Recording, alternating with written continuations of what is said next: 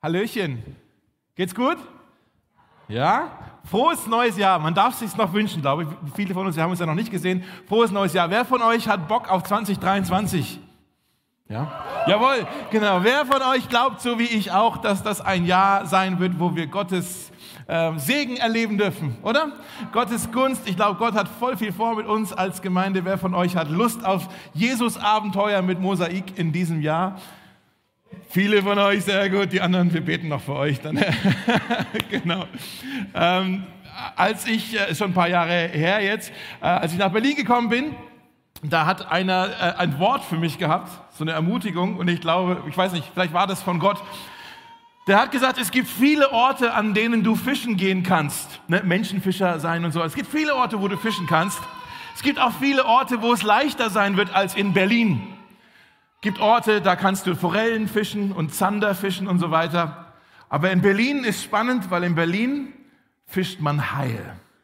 Uh, ja, krass, oh ja, krass, Haie. Also es ist ein bisschen schwieriger, weil die haben ja Zähne, aber es ist auch viel spannender. Und äh, ich finde, wir sind so ein bisschen wir sind eine Haifischgemeinde, oder? Wir sind nicht so eine 0815-Gemeinde. Nein, hier sind Leute, die haben irgendwie Potenzial. Ich, ich glaube tatsächlich, ich sage das so ein bisschen mit Schmunzeln, aber ich glaube tatsächlich, äh, dass jeder von euch repräsentiert Hunderte von Menschen in dieser Stadt, die Gott durch uns erreichen möchte. Ja, äh, das ist, wer in Berlin lebt, der ist kein Pushover. Das sind Leute in Berlin, das sind alles Leute, die haben irgendwie äh, Einfluss, die wollen Impact machen. Das sind Leute, die was bewegen in dieser Welt, in der Gesellschaft, in der Szene. Viele von euch super aktiv. Ihr bringt, ihr habt Einfluss. Seid euch das bewusst, dass ihr Einfluss habt da, wo ihr seid. Selbst bei eurer Familie oder in eurem Kiez oder äh, in der Kantine, auf der Arbeit, in, in der Agentur, an der Uni, wo auch immer ihr seid, wo ihr euch bewegt, soziale Medien, da habt ihr mega viel Einfluss. Wir haben alle kollektiv, wir haben Einfluss. Und ich glaube, 2023 ist ein Jahr, da möchte uns ähm, Gott als Kollektiv, Gott möchte uns aufstellen, damit wir in Berlin so ein bisschen einen Impact haben. Habt ihr Bock? Ich, hab da, ich bin da voll heiß drauf. Das, und, und nicht, oh, hoffentlich stehen wir nachher gut da. Nee, einfach alles zu seiner Ehre damit Jesus, dass mit den Menschen Jesus kennenlernen können, ja, äh, dürfen wir einen Impact haben. Und der Impact wird nicht ähm, daher kommen, dass wir halt besondere Gaben hier in, unter uns schlummern haben oder ein tolles Budget haben oder tolle Strategien oder irgendwie einen coolen Vibe oder so. Unser Impact ähm, fließt aus unseren Gebeten für die Stadt. Glaube ich wirklich dass die Wundertaten, die Gott da draußen tun möchte, die stehen in der direkten Verbindung mit den Gebeten, die wir hier drin zusammen beten.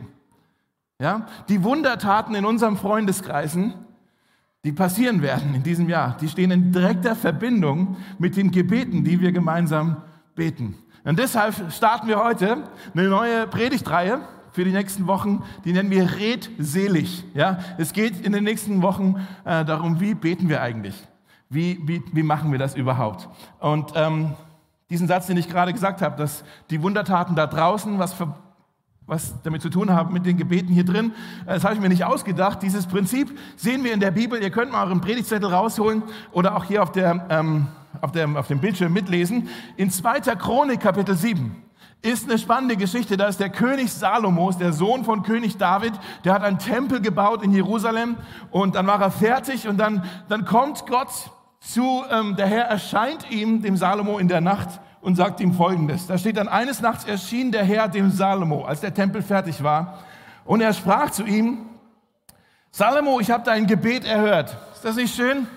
Salomo, ich habe dein Gebet erhört und ich will in diesem Tempel eure Opfer annehmen. Mit anderen Worten, ich will hier eure Anbetung annehmen in diesem Tempel, in diesem Haus.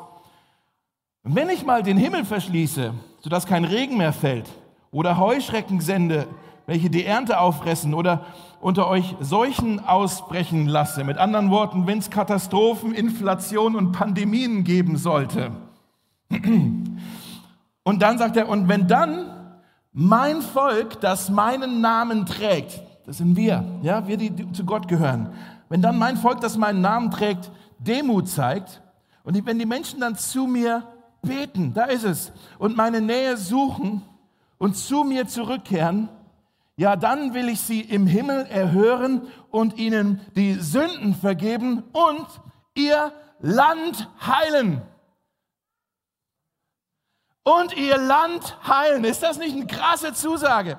Wer von euch sehnt sich denn noch mit mir danach, dass Gott unser Land heilt? Ja? Hier ist, hier, ist eine, hier ist eine Verheißung. Wenn, wenn ihr das tut, wenn ihr zu mir umkehrt, wenn ihr betet, die Gebete bei euch in diesem Haus werden da draußen was bewirken. Da wird Heilung fließen, daraus, ja, und ihr Land heilen. Die Gebete im Gotteshaus verändern ein Land, sagt er hier. Was hier passiert, ich glaube, das, das Prinzip zählt auch für uns. Was hier drin passiert, das bleibt nicht hier drin. Das ist anders als mit diesem Spruch über Las Vegas, ne? Was in Vegas passiert, bleibt in Las Vegas. Kennt ihr das? What happens in Vegas, stays in Vegas. Trifft auf die Gemeinde nicht zu. Was in der Gemeinde passiert, bleibt nicht in der Gemeinde. Was in der Gemeinde passiert, fließt raus ins Land. Da ist Segen, der rausgeht. Wenn wir hier auf unseren Knien uns die Knie wund beten, da, da passiert was da draußen. Ja? Und Gott sagt, meine Augen werden offen und meine Ohren aufmerksam sein auf das Gebet an dieser Stätte, ähnlich wie die Jahreslosung. Ne? Ich habe euch im Blick. Ich schaue auf euch, ja, ich, äh, meine Augen werden offen sein. Das Gebet an dieser Stätte, denn ich habe dieses Haus erwählt und geheiligt, damit mein Name dort ist für ewig. Und meine Augen und mein Herz sollen dort sein alle Tage. Frage, wer von euch glaubt an die Kraft des Gebetes? Streckt mal gerne eure Hände, ja, viele von euch. Wer von euch sagt, wenn ich ehrlich bin, ich könnte in meinem Alltag ein bisschen regelmäßiger beten. Ist das nicht komisch? Ne? Wir wissen, wir haben direkten Zugang zu Gott, um mit ihm zu reden und machen kaum Gebrauch davon. Zum Glück bin ich auch nicht der Einzige. Ich danke euch für eure Ehrlichkeit. Warum ist das so? Ich habe eine Theorie. Ich glaube, wir beten nicht so viel, weil wir irgendwie meinen, wir sind nicht sehr gut darin im Beten, oder? Damit fällt uns das so ein bisschen schwer. Also wir alle kennen Leute, die können richtig gut beten. Und dann haben wir so ein bisschen ähm, Gebetsneid, nenne ich das. So eine Gebetsgemeinschaft, ne, dann stehen wir alle da, Augen zu, so, und dann ist hier einer, der so toll beten kann. Dann denkt man mal, oh, ich wünschte, ich könnte so beten wie der. Der zitiert hier einen Bibelvers aus Haggai. Ich weiß gar nicht, ob ich je Haggai gelesen habe in der Bibel. Krass, der zitiert. Und die anderen, die stimmen ihm immer alle, wenn der betet, stimmen immer alle zu, machen alle mal, mm. oder dieses Schmatzen, ne? so, mm, ja, mm, Amen. Das, bei dem schmatzen sie alle, bei mir schmatzt keiner. So, und dann haben wir da so einen Gebetsneid und fühlen so ein bisschen einen Gebetsfrust und fühlen uns wie so ein Gebetsversager. Guck mich nicht so an, als ob ich der Einzige bin, der sich so fühlt. Ne? So schon so ein bisschen so, wie so ein Gebetsversager. Und dann denke ich, ach, meine Gebete sind so langweilig. Ich bin gelangweilt von meinen Gebeten. Und Gott ist bestimmt auch voll gelangweilt von meinen Gebeten. Und da sind wir frustriert mit Gebet. Und wenn wir, wenn wir eine Gemeinde sein wollen, die durch Gebet in Berlin was verändern wollen, ja, dann müssen wir darüber reden, wie beten wir denn überhaupt. Und deshalb, das ist jetzt der Einstieg in diese Predigtreihe heute. Heute wirklich so Gebet für Einsteiger und äh, Anfänger und Quereinsteiger. Ähm, ich glaube, es gibt verschiedene Ursachen für unseren Gebetsfrust wenn ihr euch ein bisschen mit aufschreiben wollt heute. Das erste ist, ähm, wir haben einfach Fehlvorstellungen über das Thema Gebet. Was ist Gebet überhaupt? Wir haben einen irrtümlichen Glauben über das Gebet. Ich zeige euch hier mal kurz schnell vier Fehlvorstellungen, die manche von euch vielleicht auch haben zum Thema Gebet. Manche von euch meinen vielleicht, Gebet ist ein Zaubertrick. Nein, Gebet ist kein Zaubertrick, wo wir irgendwie denken, die Vorstellung, beim, beim Gebet, da musst du irgendwie nur die richtige Zauberformel sagen, ja, wie so ein Zauberspruch. Und wenn du es richtig sagst und richtig gebetet hast, dann geht der Wunsch auch in Erfüllung. Und wenn es nicht passiert, dann hast du nicht richtig gebetet oder du hast nicht genug geglaubt. Ja? Als, ob so, als ob Gott wie so ein ähm, Flaschengeist ist, ja? der, der rauskommt und sagt, hier, dein Wunsch ist mir Befehl. Ja? Gott ist kein Flaschengeist dessen Wunsch, wo unser Wunsch sein Befehl ist. Gott ist nicht, ähm, also Gott ist nicht unser Diener, wir sind Gottes Diener. Also das erste ist, es ist kein Zaubertrick. Das zweite ist auch, Gebet ist kein Feuerlöscher. Ein Feuerlöscher, wir haben ja auch ein paar überall an der Wand. Das sind Feuerlöscher, die eigentlich ständig unberührt bleiben und ähm, eigentlich nur ähm, da verstauben und da steht dann manchmal so ein Schild dran, bitte nur im Notfall einsetzen, nur um Notfall zu gebrauchen. So gehen wir mit Gebet ein bisschen um. Ja, dass wir sagen, ah, eigentlich, wenn, wenn, alles läuft im Leben, brauchen wir nicht beten. Aber wenn die Krise kommt, dann holen wir unseren äh, Gebetsfeuerlöscher. ja? Oh, krass, ich habe eine Rechnung bekommen. Oh, was mache ich denn jetzt? Oh, Gebetsfeuerlöcher. Jesus, hilf mir. Ja? Oder ich habe Stress in meiner Ehe. Oh, jetzt habe ich eine Krise. Jetzt brauche ich mein Gebetsfeuerlöscher. Oh, Jesus, hilf mir. Ja? Oder, oh, ich bin zu spät zur Arbeit. oh, Jesus, hilf mir. Pff, Gebetsfeuerlöcher. Ja, und dann sagen wir solche Sätze wie, na, jetzt hilft nur noch beten. Und dann antworten wir auf diesen Satz mit, oh, ist es schon so weit gekommen, dass jetzt nur noch Ge Gebet ist nicht der, die letzte Notlösung, Gebet ist die erste Wahl. Okay? ist kein Feuerlöscher, den wir nur im Notfall ähm, zücken. Gebet ist keine Verhandlung, wo wir so irgendwie denken, wir müssen Tauziehen machen mit Gott. Eine, eine, eine Verhandlung, wo wir denken, oh, Gott, der scheut sich eigentlich. Der ist eigentlich eher so ein Geizkragen. Der will uns unsere Gebete eigentlich nicht erhören. Und, und wir müssen ihn ständig überreden und wir müssen quengeln. Und hoffentlich hat er irgendwann Mitleid mit uns, dass er unsere Gebete mal erhört, der, dieser Geizkragen. Und deswegen versuchen wir mit ihm zu verhandeln oder zu betteln. Ne? Also verhandeln ist eher so, hey Gott, wenn du das für mich tust, dann mache ich das und das für dich. Und dann bist du ein glücklicher Gott. ja? Das haben wir schon mal gesagt zu Gott, hey Gott, wenn du das für mich tust, dann mache ich das für dich. Wir versuchen zu verhandeln oder wir versuchen zu betteln, ständig immer wieder das Gleiche zu beten. Gott, Gott, bitte, bitte, bitte, bitte, bitte. Nach dem Motto, hoffentlich gibt er irgendwann nach, genervt. So nach dem Motto, ja, okay, dann hier, erfülle ich dir halt dein Gebet. Ja? Gebet ist keine Verhandlung, ist auch so ein, so ein Irrglaube. Und dann das vierte noch, Gebet ist keine Wiedergutmachung. Manche von euch sind vielleicht mit so einem Verständnis aufgewachsen, vielleicht so ein super religiöses, frommes Elternhaus gehabt oder sowas und euch wurde gesagt, ja, hey, wenn du dein, deine Schwester gehauen hast, dann musst du fünfmal das Vaterunser beten, damit Gott auch weiß, dass es dir leid tut. Ja? Und das, als ob Gebet so eine Art Wiedergutmachung ist, oder irgendwie, ja, Gebet ist keine Bestrafung für deine Sünde, sondern ein Vorrecht, ein Privileg für die Kinder Gottes. Gebet ist keine Last, sondern ein Segen. Gebet ist keine Pflicht, sondern ein Privileg. Ähm, und wenn wir das Gefühl haben, mit meinem Gebet muss ich so Wiedergutmachung äh, ja, machen, dann fühlen wir uns ständig schuldig. Oh, ich bete nicht genug und hoffentlich hat jetzt Gott Erbarm mit mir. Und, und dann sind wir irgendwann frustriert und geben wieder auf. Ja? Die zweite Ursache, warum ich denke, manche von uns haben vielleicht Gebetsfrust, ist nicht nur die Fehlvorstellungen, sondern auch Enttäuschungen mit dem Gebet. So ehrlich müssen wir doch sein. Manche von uns wurden mit unserem Gebetsleben ein bisschen enttäuscht. Ja? Manche von euch, ihr fühlt, wir fühlen uns dann vielleicht ignoriert, dass du echt schon ausgebrannt bist zu beten, weil du zu oft Nein gehört hast von Gott. Dieses eine Ding, wo du irgendwie gefühlt seit Jahren für betest. Vielleicht, dass dein verlorener Sohn, deine verlorene Tochter endlich nach Hause kommt und es passiert nicht. Warum sagt Gott ständig Nein? Oder eine Krankheit, die, eine chronische Geschichte, die du nicht los wirst. Warum sagt Gott ständig Nein? oder dein Single-Dasein oder der Kinderwunsch oder die Arbeitslosigkeit oder was auch immer es ist bei dir, so du betest dafür, betest dafür und irgendwie Gott, der ignoriert mich doch. Kennt ihr das? Ja? Oder wir fühlen uns vielleicht auch nicht gut genug, dass wir denken, wir müssen uns bei diesem Gott, der so busy ist und der so mächtig ist und so heilig ist, wir müssen uns bei ihm erst so Gehör verschaffen. Und weil der, der hat nur Zeit für wichtige Menschen und und ich bin ihm vielleicht nicht wichtig genug und ich muss mir erst Gehör verschaffen, ich muss mir das erst verdienen, dass ich auch würdig bin, dass er meine Gebete auch hört. Oder wir fühlen uns vielleicht, als ob wir Gott noch was schulden. Ich schulde Gott noch was von der letzten Gebetserhörung, wo er mir so viel Gnade erwiesen hat. Es wäre jetzt ja schon ein bisschen dreist, wenn ich schon wiederkomme und um irgendetwas bitte und wieder mit ihm reden möchte. Ja, wir schulden ihm noch was vom letzten Mal. Oder wir denken, wir sind uns da unsicher, ob Gottes Liebe vielleicht nur für alle anderen ist und nicht für uns. Als ob wir unter der Gnade Gottes stehen oder, oder als, ob, als ob sie halt für uns nicht gilt und irgendwie sind da, wir, sind, wir sind nicht gemeint. Ja?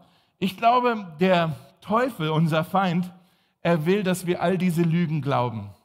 Wenn ich der Teufel wäre, ja, und mein Ziel wäre, dass die Menschen ein irgendwie total langweiliges trostloses Leben leben und nichts Spannendes erleben. Und wenn mein Ziel wäre, dass die Gemeinde nichts bewegt in dieser Stadt, wenn mein Ziel wäre, dass es mit der Stadt und mit dem Land wirklich bergab geht, dann würde ich genau hier ansetzen. Ich würde genau versuchen, dass die Christen keine Zeit haben für die Gegenwart Gottes. Die Christen keine Zeit haben für Gespräch, für, für Gebet mit dem Vater. Da würde ich ansetzen, ja. Und ich glaube, in diesem Jahr 2023 sucht Gott nach Menschen, die sagen, ich möchte aufwachen. Ich möchte wieder Feuer fachen. Ich möchte, so wie es hier bei, bei Salomo hieß, ich möchte umkehren und Demut zeigen und seine Nähe suchen und, und von ihm Vergebung erfahren. Ich möchte, dass durch, durch mich Heilung passiert. Ich möchte da Teil sein davon. Ja? Weiß nicht, wie es dir geht. Ich habe da so Bock drauf dieses Jahr. Deswegen machen wir diese Reihe. Ähm, jetzt zu Beginn habe ich heute einfach nur noch schnell drei Statements, die ich euch mitgebe. Drei Statements über Gott. Und die sind super basic, diese Statements. Aber ich glaube, solange wir diese drei Statements nicht kapieren, tun wir uns schwer mit Gebet. Solange wir diese drei Statements nicht kapieren, werden wir uns schwer tun mit Gebet. Und die sind wirklich super basic. Und vielleicht sitzt du hier und du bist schon lange in der Kirche oder schon öfters hier gewesen und sagst, ja komm, das weiß ich doch. Erzähl mir mal was Neues. Jetzt bin ich hier am ersten Sonntag im Jahr, bin ich in die Kirche gekommen und du erzählst mir was, was ich schon weiß, Dave. Ja, dann möchte ich dir sagen, wenn du dich schwer tust mit Gebet, dann brauchst du diesen Reminder heute. Okay? Dann möchte ich dich gerne an Sachen erinnern, auch wenn du sie schon weißt äh, weil ich glaube, diese drei Statements sind einladend, dass wir zu Gott kommen im Gebet. Habt ihr Lust? Ja? Also, wenn ihr es euch aufschreiben wollt, das erste Statement ist, Gott liebt es, wenn wir mit ihm reden. Schon mal drüber nachgedacht? Gott liebt es, wenn wir mit ihm reden. Er, ist, er schenkt uns seine Aufmerksamkeit. Er leiht uns sein Ohr. Was ist das äh, in, in, unserer Stadt, in Berlin? Was ist das Zeichen, das, das Number One Zeichen, wenn jemand sagt, ich will gerade mit niemandem reden? Das ist ein Kopfhörer, ne? Sei es, sei es im Pausenraum oder in der U-Bahn, im Café, selbst zu Hause. Ja, wenn du einen Kopfhörer aufsetzt, versuchst du die Welt so ein bisschen zum Schweigen zu bringen, sag, lass mich in Ruhe, ich will gerade mit niemand reden. Und wie nervig ist das, wenn man irgendwo, ähm, keine Ahnung, in der Kantine sitzt auf der Arbeit und man hat einen Kopfhörer auf, hört vielleicht gerade einen Podcast oder sowas und dann kommt einer und sagt, na, wollen wir ein bisschen reden?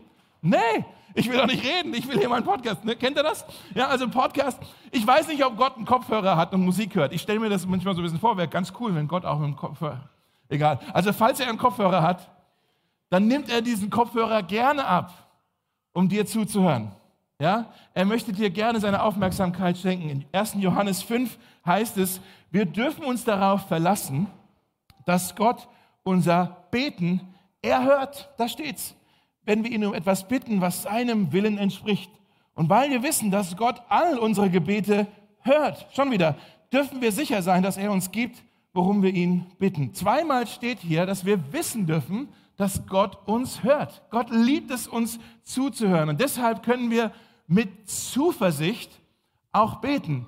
Nicht mit Vorsicht, nicht mit Scham, nicht mit Zögern, nicht mit Angst, nicht mit Verlegenheit, sondern mit Zuversicht können wir zu ihm kommen und beten. Vielleicht wollt ihr euch folgendes Statement mal aufschreiben. Äh, dazu jetzt ist immer noch bei, erstens, schreibt mal auf, Gebet ist ein Gespräch, kein Ritual.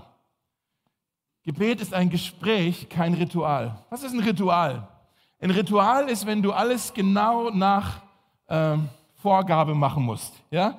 Genau nach Protokoll. So, so muss es laufen und nicht anders. Ich war vor, ich glaube, fünf Jahre her, jetzt war ich mal in Äthiopien und da habe ich äh, teilgenommen bei so einem Coffee-Ritual, so eine Coffee-Ceremony. Das war ein Abenteuer.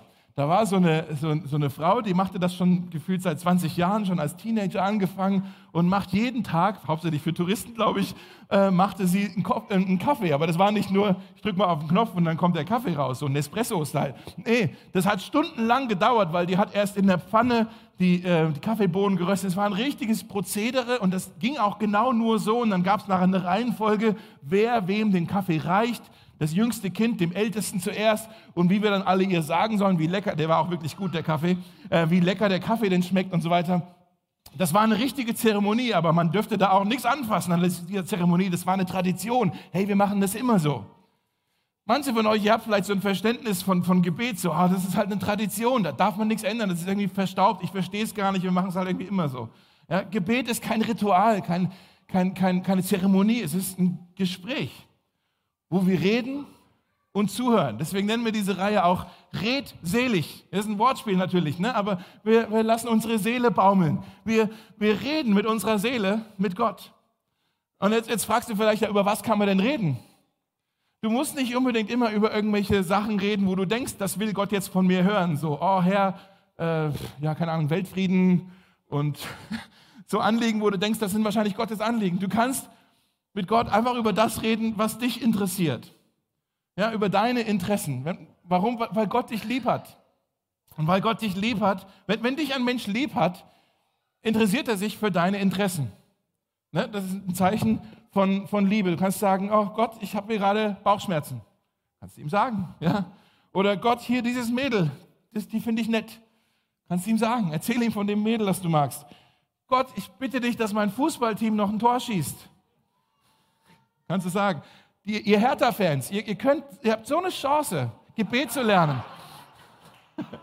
ja? äh, Entschuldigung. Hey Gott, ich habe hier diesen Podcast gehört oder dieses Buch gelesen. Oh, oh Gott, mein, mein Chef ist ein Idiot. Du kannst ihm einfach sagen, was dich beschäftigt, was dich interessiert. Weil Gott dich liebt, interessiert er sich für das, was dich interessiert. Als die Jen und ich gerade frisch verheiratet waren, da habe ich mich vor allem am Anfang mega interessiert für alles, was in ihrem kleinen, netten Herzchen und ihrem Köpfchen alles los ist. Und was, Mensch, was denkst du gerade und so. Und, und, und Jenny, damals ist es jetzt auch schon ein paar Jahre her, sie hat immer Gilmore Girls geschaut. Kennt ihr das noch? Gilmore Girls. Und, und wir haben dann im ersten, im ersten Ehejahr haben wir jeden Abend Gilmore Girls geschaut. Weil mich das einmal interessiert hat, was sie interessiert.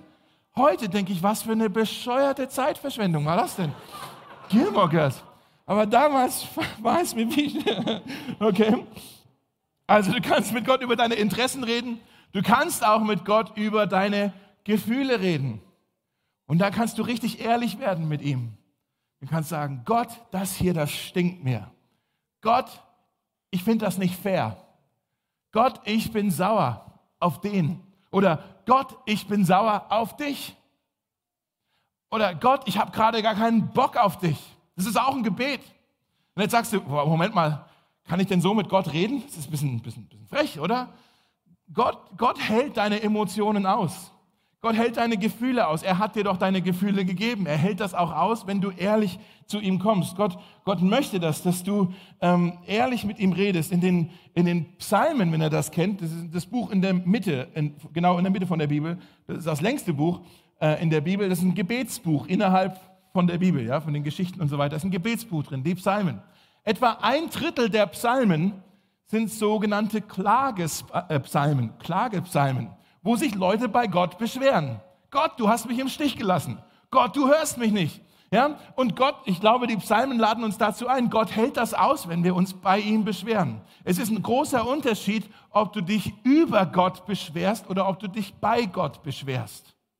Nochmal, großer Unterschied, ob du dich über Gott beschwerst oder ob du dich bei Gott beschwerst. Wenn meine Kinder zu mir kommen und sich bei mir beschweren, halte ich das doch aus. Ich bin doch ihr Vater. Ich will doch wissen, was sie beschäftigt oder wo ich, wo ich vielleicht äh, was übersehen habe oder so weiter. Ja, ich will das doch wissen. Und Gott, ist, er ist absolut okay damit, dass du bei ihm mal Dampf ablassen möchtest, dass du seine Gefühle zeigst, dass du ihn vielleicht mal anschreist. Oder selbst wenn du gar nicht weißt, was du beten sollst, ich glaube, selbst eine Träne kann auch ein Gebet sein.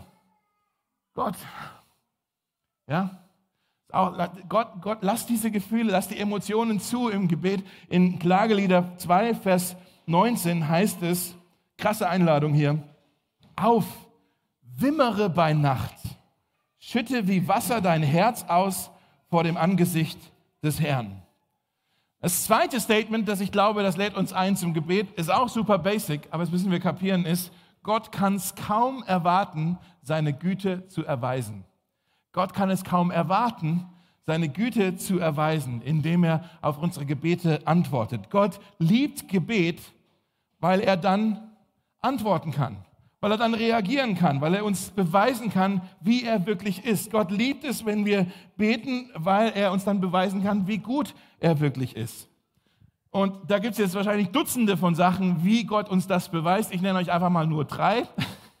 Viel heute ne, zum Aufschreiben. Manche von euch schreiben gar nicht mit. Egal. Ich nenne euch mal drei, drei Arten, wie, wie Gott uns im Gebet nämlich antworten möchte. Das erste ist, er erfüllt uns mit Freude.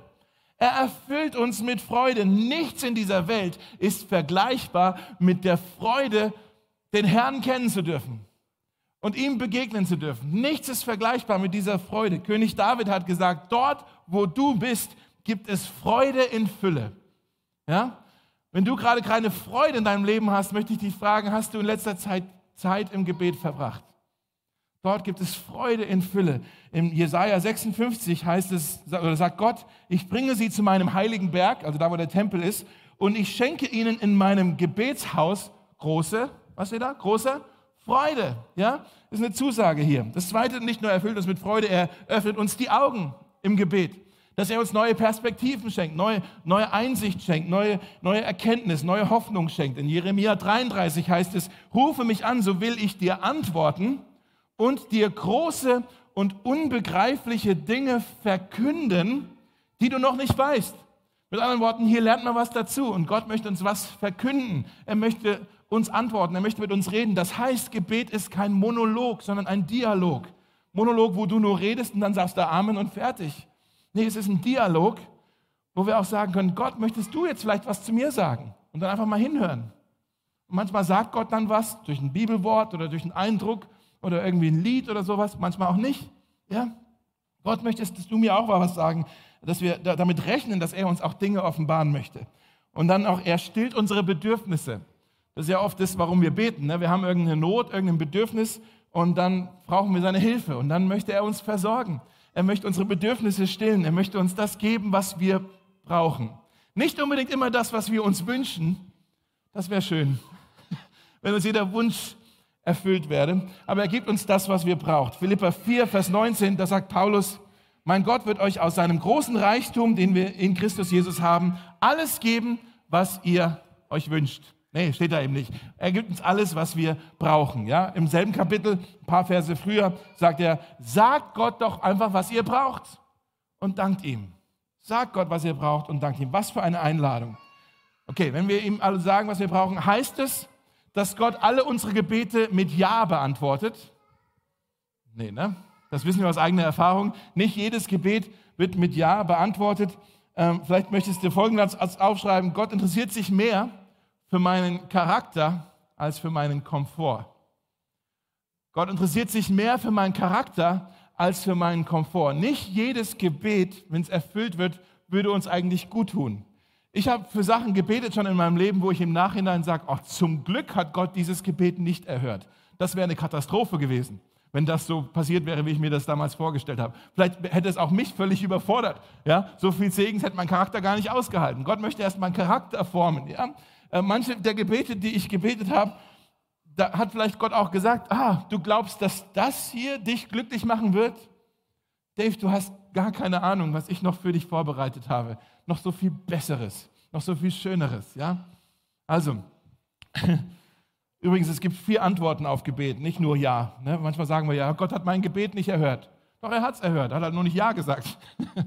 hat vielleicht auch Nein gesagt. Ist ja auch eine Antwort. Ja? Gott antwortet auf jedes Gebet mit einen von vier Antworten. Entweder Ja, bitteschön, oder Nein, nicht gut für dich, oder noch nicht, ein tolles Gebet, ein guter Wunsch, aber du bist noch nicht so weit. Warte noch, noch nicht. Oder, vierte Antwort ist, oh, du meinst das ernst. Okay. Manche von euch haben es geblickt. Okay. Also, manchmal sind wir so dreist und Gott muss noch drüber lachen. Ja? Also, ja, nein, vielleicht und das sind die, die Antworten von Gott äh, zu unserem Gebet. Ähm, Kinder verstehen den Unterschied zwischen, äh, verstehen den Unterschied nicht zwischen Nein und noch nicht. Kinder kapieren das nicht. Deswegen sind die frustriert, wenn man sagt, je, jetzt noch nicht. Ich will aber, ich will aber, ich will aber. Noch nicht, ja? Ein Zeichen von Reife. Oder ich sage so, ein reifer Christ ist jemand, der verstanden hat, dass Gottes Verzögerungen keine Verweigerungen sind. Gottes Verzögerungen sind keine Verweigerungen. Ja, und deshalb dürfen wir seine Güte kennenlernen. Wir dürfen es lernen, seiner Güte zu vertrauen. Wir dürfen es lernen, seinem seinem Herz, seinen Wegen und seinem Timing zu vertrauen, auch wenn es uns nicht immer Sinn ergibt. Jetzt noch schnell das Dritte, und das ist das Krasseste von allen. Und ich glaube, wenn du dieses, dieses dritte Statement kapiert hast, kann es dein Leben wirklich verändern. Wirklich. Okay? Drittes Statement ist, Gott hat alles gegeben, damit wir ihm nahe sein können. Gott hat alles gegeben, damit wir ihm nahe sein können. Gott sehnt sich nach dieser Beziehung zu uns. Er hat so eine Sehnsucht danach. Es, es tut ihm fast schon weh. So sehr sehnt er sich danach. Es ist sein tiefster Wunsch, sein tiefstes Verlangen. Aber das Problem ist, es gibt eine Barriere zwischen ihm und uns. Und das ist unsere Haltung des Ungehorsams. Die Bibel nennt diesen Ungehorsam Sünde. Ja, das, diese Haltung hat, sich, hat uns dazu geführt, dass wir uns von Gott abgewandt haben. Und Gott steht hier und sagt, ich will aber Beziehung zu euch haben. Und wir haben uns aber von ihm abgewandt. Und diese Haltung hat für eine Barriere gesorgt, wie so eine Wand, wie so eine Mauer, die da zwischen uns und Gott steht. Und Gott steht auf der einen Seite, wie auf der anderen Seite. Und Gott sagt, Mensch, aber ich will doch Beziehung mit euch haben. Ich will doch Gemeinschaft mit euch haben. Und Gott hasst diese Mauer. Gott hasst diese Sünde. Gott hasst diese, ja, diese, diese Abschottung, diese, diese Distanz, die fatalen Folgen der Sünde. Gott hasst das, was die Sünde mit uns macht und wie sie uns kaputt macht. Aber Leute, was für ein Gott, oder? Was für ein Gott, der uns so sehr liebt, dass er das hasst, was uns kaputt macht und was uns von ihm trennt, ohne dass er uns dafür hasst, dass wir es verursacht haben. Ja? Was für ein Gott, der uns so sehr liebt, dass er die Sünde hasst, ohne uns zu hassen. Und deswegen, er sehnt sich nach Gemeinschaft und dieses Gefühl, diese, ich sag mal, diese rasende Sehnsucht, die er hat, hat ihn dazu bewegt, dass er seinen einzigen Sohn Jesus Christus geschenkt hat, gegeben hat. Vielleicht erinnert ihr euch an, diese, an diesen Salomo, der hat ja den Tempel gebaut, ja? In diesem Tempel, da hat ja Gott gesagt, ich werde hier wohnen, im Allerheiligsten. Aber in diesem Tempel gab es auch eine Trennwand, ja? Den, den Vorhang, vor dem Allerheiligsten. Und da dürfte keiner durch in dieses Allerheiligste. Da, wo Gott ist, dürfte keiner hin. Dieser Vorhang war ein riesiger Vorhang. Ein massives Statement, ein konstanter Reminder dafür, dass unsere Sünde uns von Gott trennt. Da steht immer, immer noch was zwischen uns. Obwohl er uns zugewandt ist, steht immer noch was zwischen uns. Und nur einmal im Jahr dürfte auch nur der, der Oberpriester, der, der, der Oberpriester dürfte einmal im Jahr rein hinter den Vorhang, nachdem er sich ordentlich gewaschen hat und alles. Und dann dürfte er dort für das Volk, für die Sünden des Volkes ein Opfer bringen und musste dann aber schnell wieder rausgehen. Und dann war wieder ein Jahr lang niemand da drin. Ja, diese, diese Trennung von Gott, selbst in diesem Tempel. Und vielleicht kennt ihr die Geschichte, als Jesus gestorben ist am Kreuz. Lest euch das vor. Matthäus 27. Da heißt es, da schrie Jesus noch einmal und starb. Und im selben Augenblick, als er gestorben ist, zerriss der Vorhang im Tempel, diese Absperrung vor Gott. Sie zerriss von oben bis unten in zwei.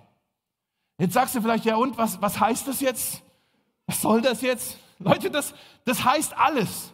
Das verändert alles. Das heißt, als Jesus starb, hat Gott die Ab Abtrennung zerrissen. Als Jesus starb, wurde der Zugang zu Gott nicht mehr nur ein paar wenigen vor, vorbehalten, vorbehalten vorbehalten. Ja? Als Jesus starb, heißt es, dass nun jeder durch Jesus Christus Zugang hat zu Gott. Als Jesus gestorben ist, heißt es, dass sein Tod am Kreuz das ultimative und letztgeforderte Opfer ist, das mit der Sünde, das die Sünde besiegt. Äh, als Jesus starb, hat, ist, heißt es, dass die, dass die Barriere nun fort ist, dass die, dass die Sünde, wie gesagt, besiegt ist und dass Jesus der Schlüssel ist, die Tür ist, die Brücke ist, der Weg ist. Das ist das Evangelium, Leute, von dem wir hier jede Woche singen. Ja? Und wegen dem Evangelium dürfen wir beten. Und ist das nicht komisch? Denk mal kurz mit mir drüber nach, dass wenn Jesus dafür gestorben ist, dass wir Gemeinschaft haben dürfen mit Gott und wir dann aber unser Leben so leben, dass wir das Gebet eigentlich außer Acht lassen. Und damit ignorieren wir doch genau das, was Jesus für uns vollbracht hat. Wie dumm sind wir, wenn wir das tun? Wie dumm sind wir, wenn wir das tun? Ich möchte euch einladen, denn er hat alles gegeben, damit wir ihm nahe sein können. Äh, ich möchte euch einladen, hier im Jesaja 30, Vers 18, Das ist ein Vers, den könnt ihr euch mal aufschreiben, den mir auch auswendig lernen. Er ist nicht sehr lange. Da steht, der Herr wartet sehnlich darauf, damit ihr zu ihm kommt, damit er euch seine Gnade und Liebe zeigen kann. Er wartet sehnlich darauf. Manche von euch, dieses Wort sehnlich noch ganz kurz. Manche von euch, ihr, ihr kennt das aus eigener Erfahrung. Ihr habt jemand vielleicht aus der Familie oder der Verwandtschaft oder aus dem Freundeskreis, dass irgendwas passiert mit eurer Beziehung und die reden nicht mehr mit euch. Und ihr kennt diesen Schmerz und diese Sehnsucht in eurem Herzen. Ich, ich wünsche mir so sehr, Gemeinschaft mit ihm zu haben. Ich wünsche mir so sehr, dass es wieder so wäre wie vorher. Ich wünsche mir so sehr, dass das Telefon klingelt oder dass die Tür klingelt und diese Person da ist und wir wieder miteinander reden können. Ich wünsche mir so sehr, dass wir einen Kaffee trinken gehen könnten, uns einfach austauschen. Aber es passiert nicht. Schweigen, Stille. Diese, wenn du das Gefühl könntest, so musst du das übertragen. So fühlt sich Gott mit uns, wenn wir nicht mit ihm reden, wenn wir nicht zu ihm kommen im Gebet. Deshalb, ich möchte euch einladen, zu Beginn von 2023 werde Teil von dieser Reise hier mit Mosaik, dass wir sagen, wir wollen in diesem Jahr lernen, was es heißt, eine Gemeinde zu sein, die sein, seine Nähe sucht, die sein Angesicht sucht, die zu ihm immer wieder umkehrt. Und dann auch in der Erwartung, dass daraus vielleicht Heilung fließt in diese Stadt und in dieses Land.